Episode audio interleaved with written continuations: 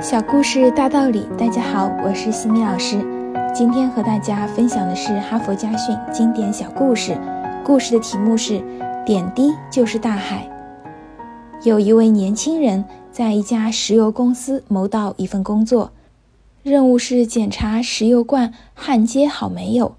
这是公司里最简单枯燥的工作，凡是有出息的人都不愿意干这件事儿。这位年轻人也觉得天天看一个铁盖太没有意思了，他找到主管要求调换工作，可是主管说不行，别的工作你干不好。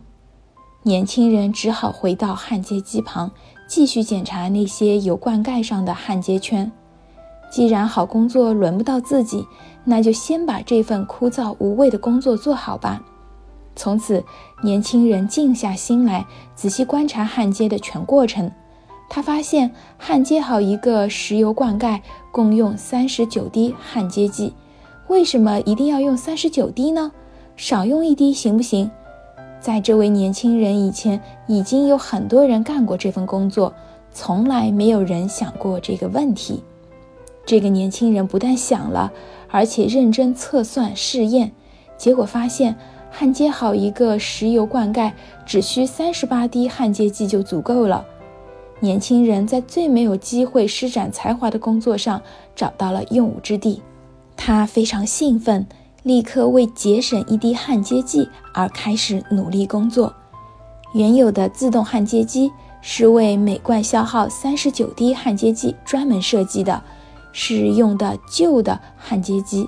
无法实现每罐减少一滴焊接剂的目标，年轻人决定另起炉灶，研制新的焊接机。经过无数次的尝试，他终于研制成功了三十八滴型焊接机。使用这种新型的焊接机，每焊接一个罐盖可节省一滴焊接剂，积少成多，一年下来，这位年轻人竟然为公司节省开支五万美元。一个每年能够创造五万美元价值的人，谁还敢小瞧他呢？由此，年轻人迈开了成功的第一步。许多年后，他成为了世界石油大王洛克菲勒。哈佛箴言：有人问洛克菲勒成功的秘诀是什么？他说：“重视每一件小事。我是从一滴焊接剂做起的，对我来说，点滴就是大海。”我们只羡慕别人拥有大海，但不知道别人一滴一滴艰辛积累的过程，一点一滴都是很重要的，否则哪里会有大海？今天的分享就到这里。